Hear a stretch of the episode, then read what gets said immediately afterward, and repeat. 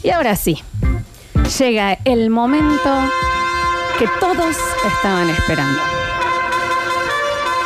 Ha llegado él en composé, tatuajes negros, vestido de negro, cabellera platinada. Eran cortitas las trompetas, Juanjo. ¿Qué pasó? No va a ser fácil hoy, el marco. Bienvenido al Basta, chicos. XL Pablo, la Kika, Betiol. Bienvenido, Pablo.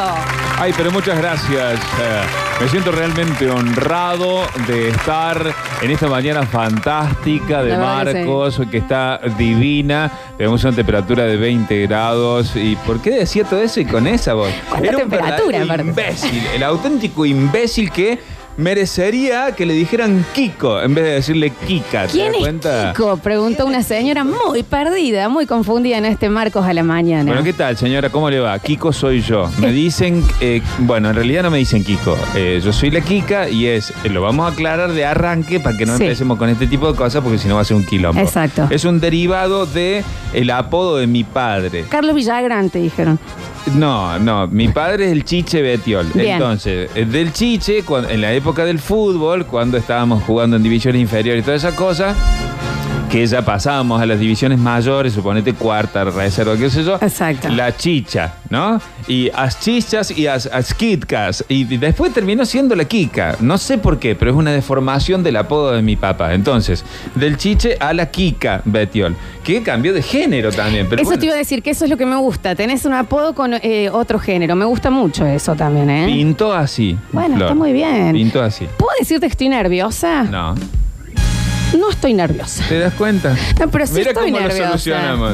Porque yo les cuento que cuando eh, me tocó y por votación de eh, 150 personas eh, quedé yo como la conductora del Basta Chicos. No eran 150 personas, Flor. Era menos gente. Bueno, eran dos, el Dani y Nardo, en realidad. Sí. Eh, y en realidad quedé yo porque el Dani se va de vacaciones y Nardo, viste, hace tatetí para venir eh, al programa. Entonces, cuando quedé a la primera persona que le mandé un mensaje y le dije, necesito que me escuches y me mandes correcciones y demás, fue al señor Kika Betiol y ahora me toca a mí estar conduciendo. Estoy sentada en su silla, me da mucha vergüenza. Tengo una vergüenza. ¡Ay, mirá la vergüenza que tiene. No, chicos, si ustedes no la conocen, hay algo que Flor es realmente. Y eso es vergonzoso. Tímida. Dios mío, por favor. La verdad que Pero sí. por favor. Félix, por favor. Está bien. Dejemos de hacer los pelotudos porque si no esto se va a la mierda. Me voy a la mierda.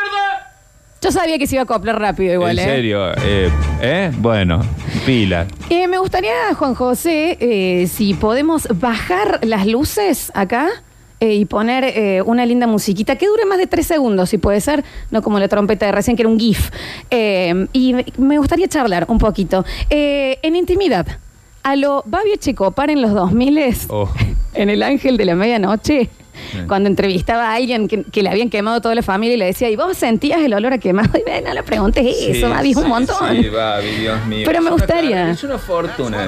¿Viste? Ahí está, esto me gusta. ¿Te gusta esto, Kika? Sí, me encanta. Bueno, ¿podemos empezar? ¿Podemos hacer una mini entrevista? Pero con todo gusto y fina simpatía. Ya llegó el mate, o sea que no hay ningún problema. ¿Cuál fue la primera película que te acordás que viste en el cine? Highlander, el último inmortal.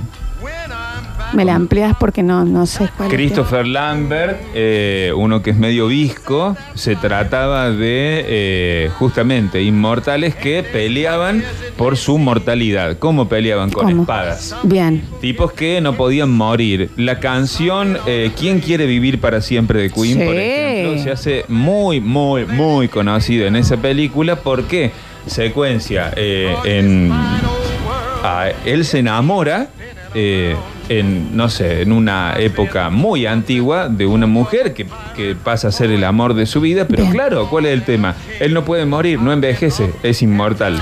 Ella se muere de amor en sus brazos y ahí aparece la canción ¿Quién quiere vivir para siempre? ¿Le spoileaste, Kika? Sí, se muere. Pero, Pero- es una película de la década del 90. A ver, si no la vieron, Ah, no viste. porque si no, viste, claro, claramente. ¿Rambo o He-Man? He-Man cada tarde, Rambo ocasionalmente. Bien. Y He-Man cada tarde, así, eh, chocolatada. ¿Vainillas? Eh, sí, puede ser. Yo era mucho de las traviatas también. Bueno. Mucho de las ¿Y traviatas. no eras de comer esos cuadrados de hojaldre dulces? ¿Te acordás? Triángulos, perdón. Triangulitos, Ese. los triangulitos. Los triangulitos. Sí, sí. Ese también iba muy Eh, bien, ¿no? Mucho palmerita también, Flor. Mucha palmerita. Qué rico, ¿no? Sí, La sí, verdad mu- que sí. mucha azúcar, digamos. Uno se hizo adicto a- tempranamente, de chiquito. Y bueno, y después todas las consecuencias que trajo esto. Por supuesto que sí. Eh, Comportamientos. ¿Recordás bien el baldío de tu barrio? Por supuesto, claramente. Que estaba era detrás. primero un castillo, después era una cancha de fútbol, después era lo que querías. Totalmente. Era el escenario de fantasías. Totalmente, pero nosotros en esa época éramos medio acotados en cuanto a la imaginación. Para nosotros, Flor Posta, te digo, Fútbol. o por lo menos para mí, siempre fue una cancha de fútbol, cualquier espacio. Claro. Es más, eh, una pileta era una cancha de fútbol, Claro, sí, sí, sí. ¿entendés? Porque tenía, digamos, era el fútbol total, este fútbol que no se va nunca la pelota, ¿no? Y que uno corre como un loco y se jugaba mano a mano. Si no estaba Pablito Oviedo, si no estaba el Peta Cuello, eh, amigos de la cuadra, eh, se jugaba solo Claro. contra la pared y era fútbol, fútbol, fútbol. Y el campito de atrás de mi casa, yo recuerdo a mi mamá o a mi viejo apoyándose a las nueve de la noche, nueve y media de la noche, cuando ya no se veía nada. Sí, y sí, decía, Pablo, vení que te tenés que bañar mañana y a escuela. Ya no se veía nada y nosotros seguíamos jugando al fútbol, imaginando dónde podían llegar a estar los palos, que eran dos buzos, ¿no? Por Claramente. supuesto, claro. Eh, bueno, y eh, qué hermoso que era cuando te llamaban solo para que te vayas a bañar y te ibas inflado a bañarte, porque no querías entrar. De ninguna manera, yo quería seguir jugando al fútbol toda la vida. Y sí, Fue ¿siempre que fuiste siempre cinco? quise hacer. En realidad, eh, cuando empecé a jugar de chiquito en, en el baby fútbol, jugaba de dos. ¿Por qué? Y porque era alto, digamos. Pero siempre tuve muchísimo miedo de cabecear. ¿Y siempre le dijiste baby fútbol? Eh, No pregunto. No pregunto, ¿no? Porque viste. se empieza así. Baby fútbol. Y yo, lo tengo que dejar pasar. Se empieza así. Está muy. Este, y después ya en la cancha más grande, cuando ya tenés 10 u 11 años, eh, en esa época era por medidas, digamos. No era, suponete, vos eras eh, categoría 74 y jugabas con los 74. Si eras más alto que los demás, jugabas con los 73. Y si eras más alto, jugabas con los 72. Ahí va. Y yo en esa época era muy alto, entonces empecé a jugar en la cancha de 11 dos años antes que todos mis compañeros. Bien. Y ahí empecé a ir eh, cada vez más para adelante.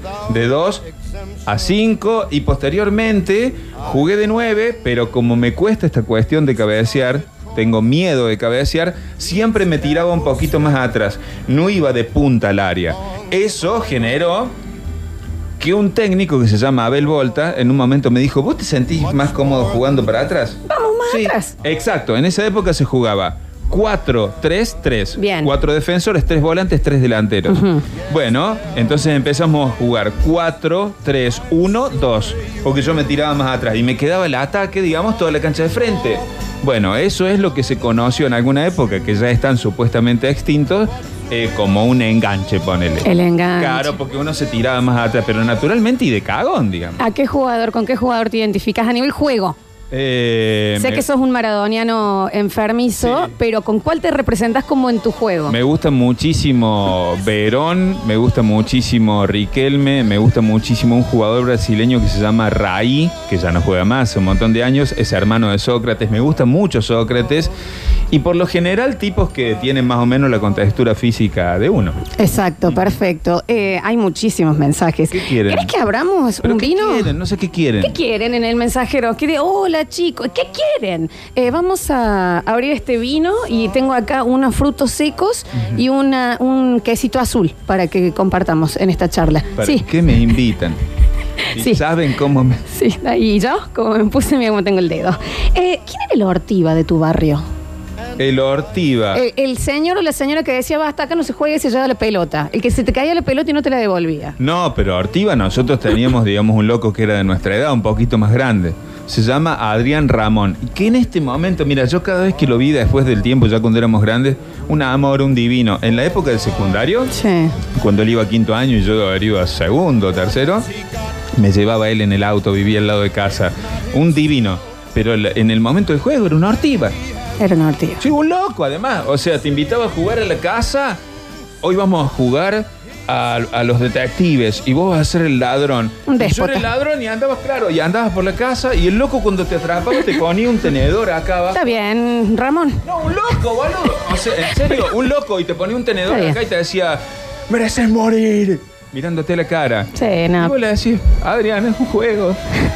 Adrián, tengo un tridente marcado en el cuello. Bueno, pero después ese era el nene que se comía las monedas, que comía tierra de las macetas. Ahí pasaba algo en la casa, me parece, ¿no? Eh, sí, no estaba bien. Adrián no estaba bien. Pero después mejoró, mejoró muchísimo. Y sigue vivo. ¿Te gustan las tortugas? No. Porque tengo eso, tengo la teoría de que todo el mundo dice que le gustan las tortugas y en realidad no les gustan las ¿En tortugas. serio? Sí. ¿A alguien le gustan las Que les tortugas? enternece. Es un dinosaurio. Está bien, Alexis, vos sos muy chico. Eh, eh, pero, pero, eh, pero sí, tengo la teoría de que todo el mundo dice, ah, las tortugas, y en realidad es un animal espantoso, ¿no? Se le escapó la tortuga, llegó el Diego pasado de copa, la levantó con esta y le dio de zurda. Se le escapó la tortuga renga. Sí. No, ninguna tortuga. Ninguna tortuga, ¿no? Pero tortuga, además la tortuga, vos andás lo mismo a la tortuga. Que le querés, claro, te metes la cabeza para Se adentro. esconde. Si saca la cabeza es para morderte. ¿Y sabes lo que muerde una tortuga? ¿Sabes qué La es? tortuga te deja el dedo peor que el tuyo. Sí, no sé, abajo está bastante feo. Es, es como un viejo adentro de un, de un caparazón, es rarísima la tortuga. Además, las tortugas son tortugas. Nunca hay un tortugo. ¿Te das cuenta que vos decís? Exacto. ¿Qué hace, Huguito? No, no. Tortugas. Te comen toda la rosa china, te comen todo el jazmín paraguayo. Se agarran unas locuras, porque el jazmín paraguayo tiene un frutito redondo que es un alcaloide. La tortuga te Y come. pega, la, la tortuga te come. Pero escucha lo que te digo, es un alcaloide. La tortuga te come uno de esos y te empieza a hacer locura. Vos por ahí la encontrás dada vuelta a la tortuga, así haciendo así con las patitas. Y vos decís, se está muriendo, no se puede. No, es de la locura. Ella misma eligió esa posición. Está re loca la tortuga. Aparte es como muy blanda en la panza, arriba es de piedra, no se entiende. No te dejaban de chico pintarla a la tortuga. Y no, pero vos Pablo. le querías hacer los cuadraditos. Está uno bien. rojo, uno lila, uno verde. No sé, uno Pablo, amarillo. es un animal, no es un ser vivo. para nada, Está bien. ¿entendés? La tortuga no sirve para nada. Chicos, si están en su casa en este momento escuchando el programa de Lola Florencia, basta, eh, eh, chicos, no tengan tortugas. No tengan tortugas. No, aparte, Kika- Cómprense un canario. O sea, o- Es ilegal tener tortugas ahora aquí. claro, Aparte. ¿entendés? Encima. Y paraguayos. Eh, escúchame, Kikita, vos sabés Mirá que pregunta, porque lo- también me, me vuelve loco. lo que venía era justamente porque yo te quería contar que yo tuve una experiencia traumática con una mascota que era Una tortuga. del colegio. En el colegio te daban una vez al día eh, una tortuga que cada uno se la llevaba. Te daban o la Virgen, que la llevabas a tu casa, tipo una estatua de la Virgen, está boring. Estatua de la Virgen que te la tenías que llevar a tu casa, que vea Susana con vos. Y, y después era una tortuga. Y la idea era que cada uno que se la llevaba a la casa, en la casita, ponele, le agregaba cortinitas o algo así, y la devolvías al otro día, y la casita se iba haciendo más grande y la tortuga ahí. Pero llegó a tener una mansión entonces la tortuga. Ah, no, el tema es que llegó primero lo de los brizuelas. Y en lo de los brizuelas, mi padre se le ocurrió cortar el pasto. Sí. Y estaba la tortuga. Sí. Un danet. Fue parte del, del corte. O sea, cortó mi papá, sí, sí, clac, clac, clac, se sintió en un momento. Bien. Yo dije, ¿y Manuela? Manuela que la tengo que devolver el otro día. Entonces mi papá, en el medio de, de un caos, imagínate yo, cámbianme de colegio, eh, pónganme pupila, no quiero volver. ¿Cómo iba a volver con la casa sin mi- la tortuga? Y tampoco podía volver con un tiramisú, Sí. que no se movía. Claro. Entonces mi papá decidió ir y dijo, yo lo voy a solucionar, voy a comprar otra tortuga para que la devuelvan. Sí. Y trajo una de Galápagos, que debe haber tenido unos 213 años. Y 196 Yo entré kilos. montada, ¿me entendés? Así. sí, sí. Y la señora Tere, a quien se le explicó, dijo, miren los brizuelas cómo la alimentaron, cómo creció la tortuga, era un cocker. Claro. Entonces, y mira, yo me había llegado la chiquitita. ¿Has tenido experiencias traumáticas con mascotas? ¿O te ha ido bien? No sé si contarlo. Por lo general me ha ido bien. Mira, yo siempre tuve perros. ¿Le pueden dar un mate al guaso? Estoy, estoy tomando. ¿eh? Están los dos ahí, viste, Sí. como dos estatuas tiki. Primero, eh, Tarzán, Ay. un salchicha, Mm. cuando era muy chiquito. Después, Liber, con 2B, un dálmata. Eh, posteriormente, ya acá en Córdoba, Dana, una Rottweiler. Me gusta Dana. Sí, era m- muy linda perra. Además muy obediente, una cosa increíble. Andábamos por Nueva Córdoba eh, con la perra suelta, la gente cruzándose de vereda, ¿no? Claramente, un bicho de 47, 48 kilos. Es un montón. Claro, cruzándose de vereda y la loca cuando yo llegaba a la esquina se sentaba al lado mío. Yo le ponía la mano hacia abajo y le agarraba una oreja y eso se sentaba acá al lado mío. Y yo le decía, quietita ahí, Dana. Seguía caminando y hacía media cuadra, casi una cuadra, y cuando llegaba casi a la otra esquina me daba vuelta y le hacía... Y la perra ahí, venía para acá, corriendo, trotando, y la gente, "¡Eh!". ¿viste como cuando en las películas se sube un auto a la vereda? Sí. Claro, porque venía la perra trotando así, y- pero no quería contarte de Dana. Igual, ¿me puedes repetir cómo la llamabas a Dana? Yo la dejaba en la esquina, ella se quedaba así, con las orejas paradas, viste, así, mirando así. Acá bajaba la ceja, todo así. Y yo llegaba a la esquina y hacía... Y de allá venía la perra. Vos hubieras sido un gran naranjita. ¿Ok? Un gran naranjita con ese silbido, ¿eh? Sí, pero me dediqué a lo fácil. Yo no sé Me silbar. dediqué a la radio. O sea, que es más fácil que el laburo que tiene que hacer este, la No me gente, ¿no? Eh, entonces eso. Tenés el mismo problema que tu hermano. Tu hermano hace cinco años que intento eh, enseñarle a silbar y no... No puede- Pero No. es tan fácil. No sé silbar y no sé andar en bici. Sí con rueditas. Bueno, voy a volver al inicio. Sí. Tarzán, el salchicha. Había comido durante el invierno. Ve Kika, que- ¿qué pasa con el Ricin? Estamos teniendo acá una charla con este guaso que tiene 200 años de radio y vos estás ahí riéndote de que no sé silbar. ¿Qué, qué es lo que te dio gracia? Sí, bueno, me dio un poquito de gracia que no sabe silbar. Eso nada más. ¿No te parece esta falta de respeto, Kika? Mantenete al margen, Félix. Eh, ¿me Estás bien ahí. No, con el mate, sirviéndome el mate está bien. Pero además porque en el momento que tengamos que hacerte una entrevista, Claro, vieja. va a ser porque eh, tenés 30 años de radio, digamos, y esto. ¿Está bien? A las 3 de la mañana me levanto para hacer radio y vos te venís a, A ver, reír. Félix, ¿Cómo se llama mi perro salchicha?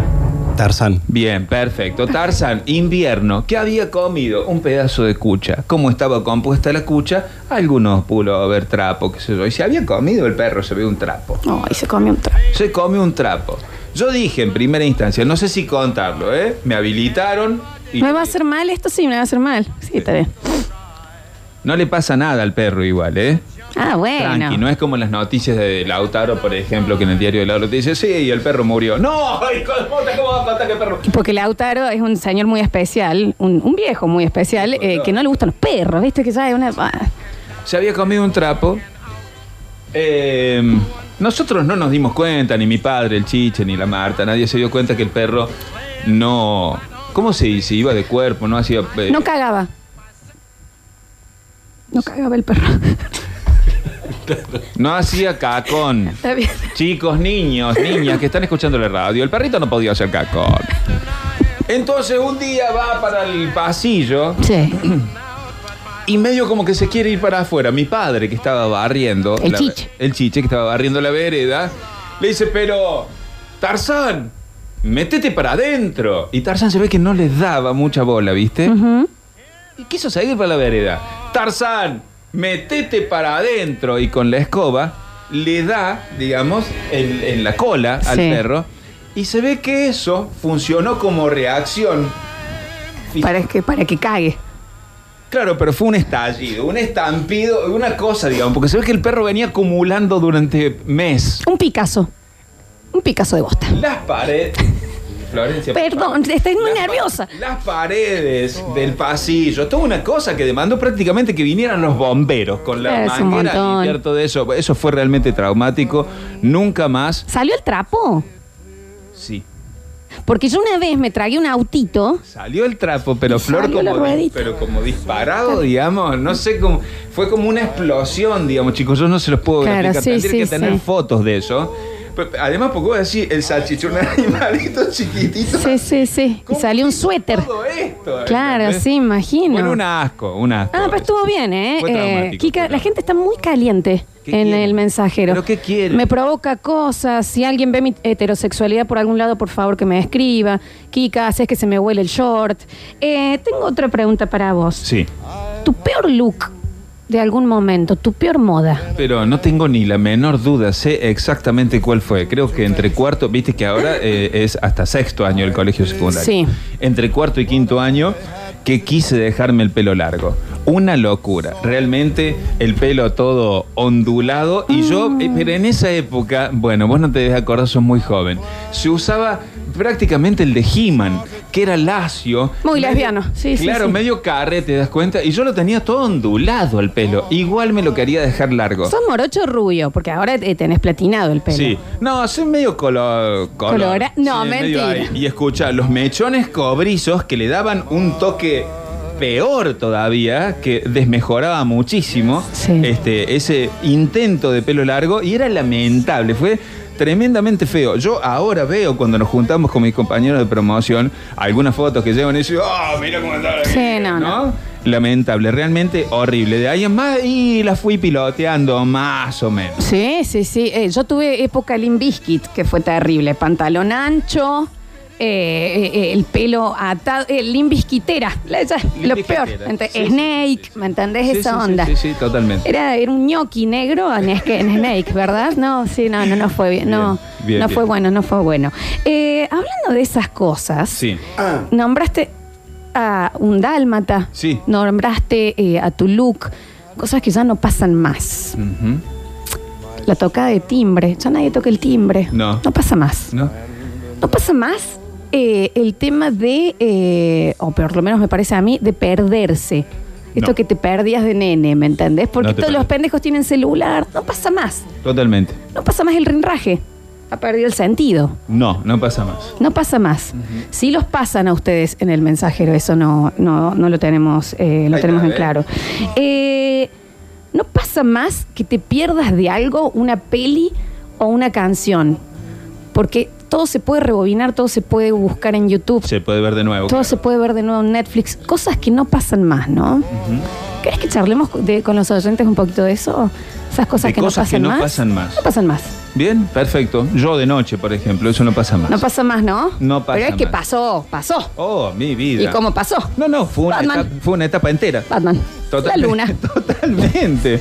Tal cual, tal cual. Es un placer estar con la Kika Betiol en este Basta, chicos, XL. No saben lo que es el mensajero, la cantidad de mensajitos que tenés, Kika, mira, de saludos acá. Así que en el próximo bloque vamos a estar abriendo el mensajero para qué que. quieren? No sé, no se entiende qué quieren. Eh, hola, Bichi Brizuela, ¿cómo le va? No Bienvenido al Basta, bajar, chicos. No me podía bajar, no me podía bajar ¿De dónde? ¿Qué del pasa? automóvil Ah. escuchando este. Es mucho más que una nota. eh, yo diría que es un introito intimista Ajá. el que están desarrollando y debo confesarlo, mis, mis dos conductores preferidos. No ¿Nosotros? creo que haya tenido otra persona la suerte de encontrar en un mismo segmento a quien escucha a la mañana y a quien escucha a la tarde. Sí. Porque, por ejemplo, Mario y Ronnie difícilmente compartan espacio. Con Mario Ronnie, ¿no? Rebeca y, y Matei con Mitre no, no están juntos. Eh, y yo los vengo a escuchar a ustedes dos en el mismo segmento. Yo tengo unos nervios. Ah, los nervios. Y bueno, acá estoy Está bien, ¿qué quiere? pa- para el reportaje. No, pero es a él, el reportaje. Es a, a- es- es a Le Pablo. podés hacer un par de preguntas también. Le podés hacer. No seas mal. Hoy hacer un par de está- preguntas. está- le está reportando a Betiol. Me parece que también tendrías algo para tu padre. No, pero está bien, ya está, ya, ya, ya no. ¿Puedo decir que ahora nos vamos a la pausa? No sé, ahora me voy a la música. Aparte, la Kika encima va a estar presentando las canciones. O Pero sea, no, escucha, no. lo cortaste. Pero es que no, hombre. Aparte, la puerta, ¿qué es esta? De girate, el patiolmos, que entra cualquiera acá y habla. He dejado el auto en doble fila ahí. Y bueno, vaya, en acomodarlo. Paunero. Aparte. Este, no, Y hágale el ITV de paso. también. Ah, tiene que hacerle. Está flojito papel ese auto. Bueno, no sé, vuelvo después de la pausa. Eh, no, no hace falta. Nosotros lo llamamos cualquier cosa.